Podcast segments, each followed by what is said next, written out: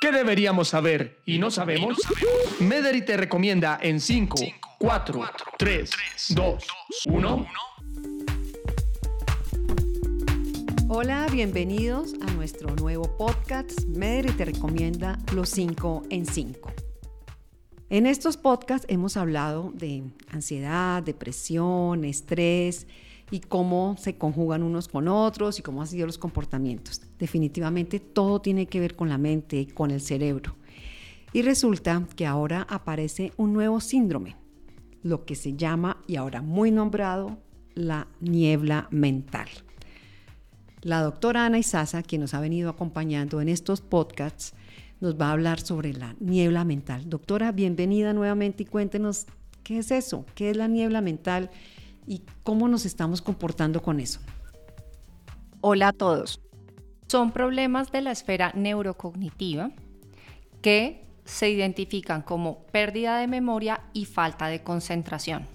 Se asocian mucho a una percepción de torpeza mental, dificultad para concentrarse y problemas en la atención Podemos decir, doctora, que eso también es una consecuencia del COVID, post-COVID, como lo hemos venido conversando. En algunos momentos se ha asociado con lo que llamamos long COVID o las secuelas secundarias a esta patología. Pero cuando hacemos un análisis de la enfermedad, se presenta en muchas otras patologías, como por ejemplo pacientes con cáncer, enfermedades autoinmunes, fibromialgia, y obviamente en el COVID. Esto es secundario a un proceso inflamatorio por algunos agentes químicos o fármacos que pueden producir esta sintomatología y también por una inflamación directa que puede producir el virus SARS-CoV en ciertas áreas del cerebro.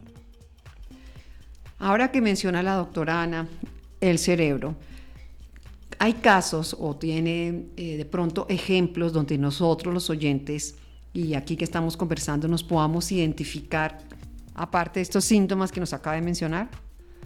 Sí, normalmente estas personas llegan porque eh, en su trabajo no pueden responder adecuadamente o en la universidad no alcanzan a tener el número de lecturas o la comprensión adecuada de los textos las funciones ejecutivas, que es como el seguimiento de órdenes, no los puede tener, tienen olvidos frecuentes, dejan algunos objetos en lugares donde normalmente no los dejaban y aparte de eso sienten demasiado cansancio o fatiga de forma frecuente cuando están haciendo procesos mentales.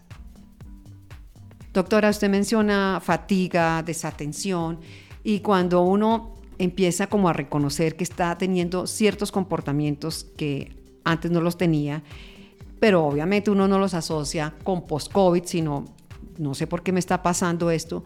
¿Cuál sería ese tratamiento a seguir o ese paso a seguir que usted nos pueda contar acá para que nuestros oyentes puedan irlo identificando? Lo primero es consultar al médico para descartar otras patologías, como déficit de vitaminas, hipotiroidismo, entre muchos otros. Hay que solicitar una valoración por psicología o por neuropsicología para hacer unas pruebas específicas y poder con eso hacer un proceso de rehabilitación adecuado, ya sea en el área cognitiva, del lenguaje u ocupacional. Doctora, esto tiene diferencia de edad, o sea, uno puede identificar en los hijos este tipo también de comportamientos y ese tratamiento sería el mismo, no importa la edad? El tratamiento es igual, lo que cambia es dependiendo de esos exámenes neuropsicológicos la especificidad de los tratamientos, pero este es el orden que se debe seguir a las personas que tienen esta sintomatología. ¿Y cuáles serían esas cinco recomendaciones de los cinco en los cinco para que todos nuestros oyentes se lleven? Primera recomendación, buscar ayuda como siempre.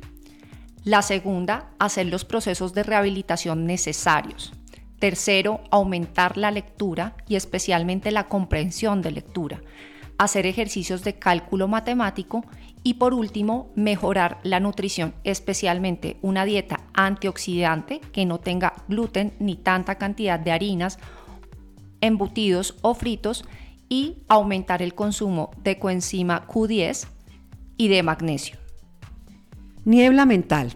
Este es nuestro tema del día de hoy, acompañado de la doctora Ana Isaza. Los invitamos a escuchar nuestros anteriores podcasts donde hemos hablado de ansiedad, depresión y estrés todos estos síntomas asociados al cerebro para que cada vez aprendamos más, tengamos más sensibilidad y escuchar cuáles son esos síntomas que podamos vivir y que también podamos reconocer en el otro. Doctora Ana Isaza, muchas gracias por acompañarnos y a ustedes los invitamos a que estén pendientes de nuestro nuevo podcast y les deseamos un feliz resto de día. Gracias por escucharnos.